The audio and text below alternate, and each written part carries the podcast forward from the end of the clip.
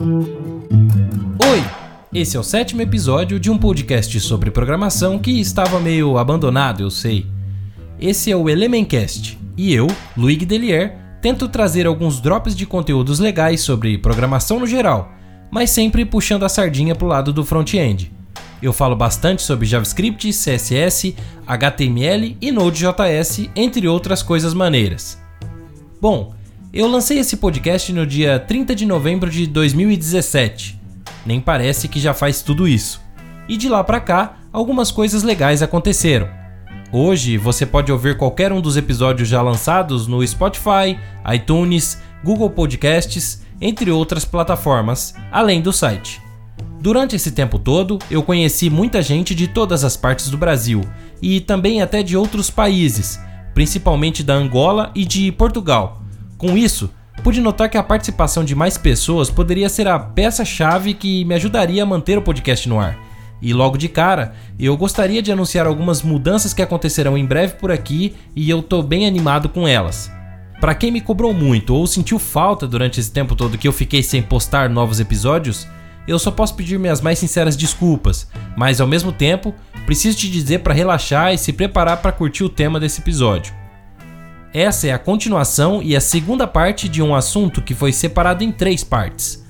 A primeira foi sobre gerência de estados, que eu falei sobre Redux e Vuex. A segunda sobre programação reativa, que falaremos hoje.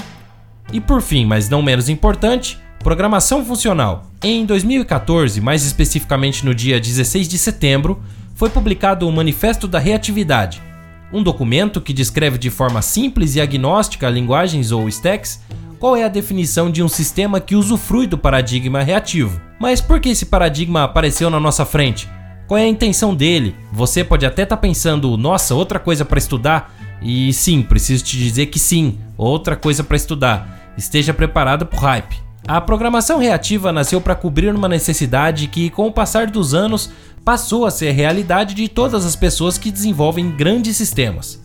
Um alto volume de dados e muitos eventos que precisam ser disparados para o usuário com base em alguns comportamentos. Hoje em dia, Data Science, BI e Machine Learning têm sido os temas do momento para os produtos que temos criado, e eles só existem por causa do famoso Big Data, lembra dele? Que, por sua definição, forçou a criação e a modificação de muitas coisas no mundo da programação atual, entre elas a forma com que nós tratamos de uma massa de dados. Até pouco tempo atrás, grandes aplicações tinham dezenas de servidores, demoravam segundos para responder, tinham manutenções que levavam horas e os produtos geravam em média um volume de dados na casa dos gigabytes, enquanto hoje é fácil chegarmos a teras ou até petabytes. Para quem conhece o conceito funcional, o valor de um reduce, map ou filter é enorme, já que essas funções foram criadas justamente para manipular massas de dados. Com isso em mente, citando aqui diretamente o manifesto reativo, vemos que essas transformações estão acontecendo por causa dos requisitos que mudaram drasticamente nos últimos anos. Hoje, um dos principais requisitos solicitados por qualquer produto que esteja sendo lançado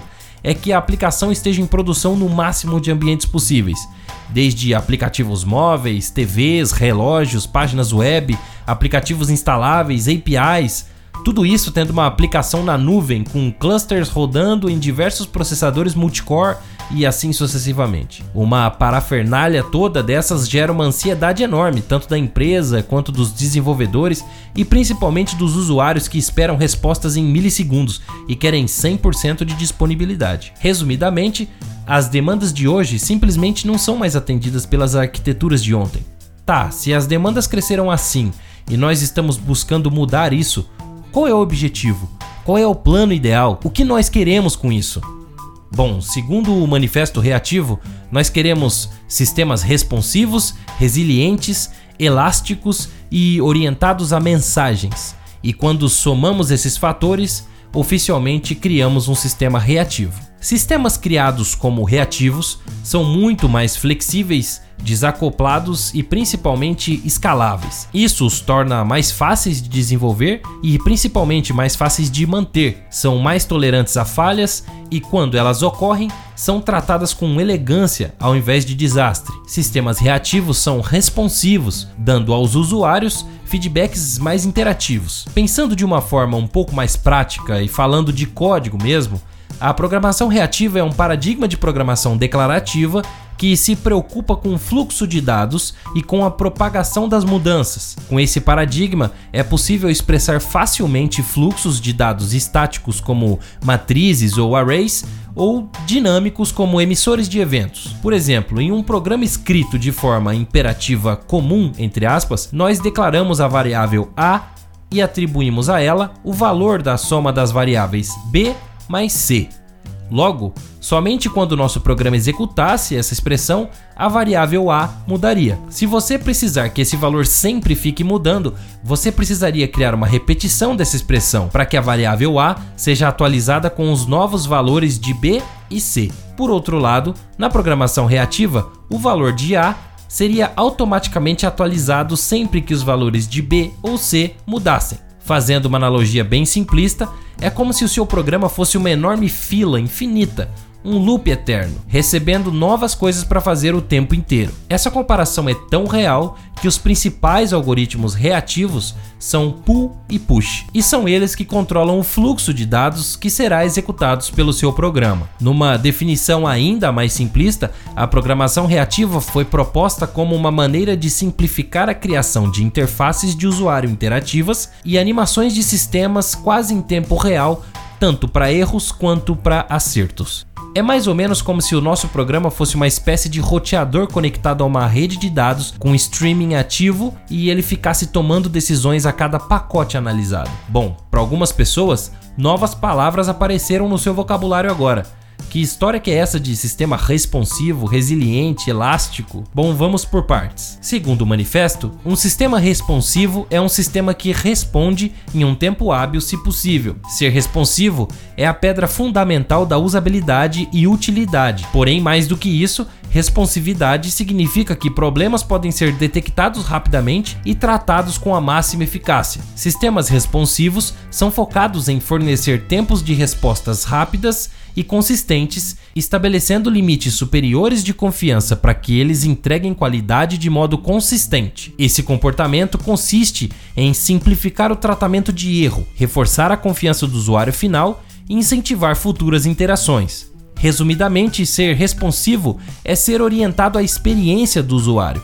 Tudo que ele fizer, certo ou errado, e tudo que acontecer no server ou no front será notificado ao usuário de uma forma rápida, simples e clara. Um sistema resiliente é o sistema que continua respondendo mesmo em situação de falha. Isso é aplicável não apenas para sistemas de missão crítica ou para alta disponibilidade. Qualquer sistema que não é resiliente ficará fora do ar depois de uma falha. Resiliência é alcançada por replicação, contenção, isolamento e delegação. A contingência a falhas é feita dentro de cada componente do sistema. E entenda que a definição de componente aqui não se resume ao que nós conhecemos como componentes no front, e sim estamos falando do conceito de componentes se baseando na ciência da computação, que é quando conseguimos isolar uns dos outros e assim garantir que partes do sistema possam falhar e se recuperar sem comprometer o resto do sistema como um todo. A recuperação de cada componente é feita sempre por outro componente externo, e a alta disponibilidade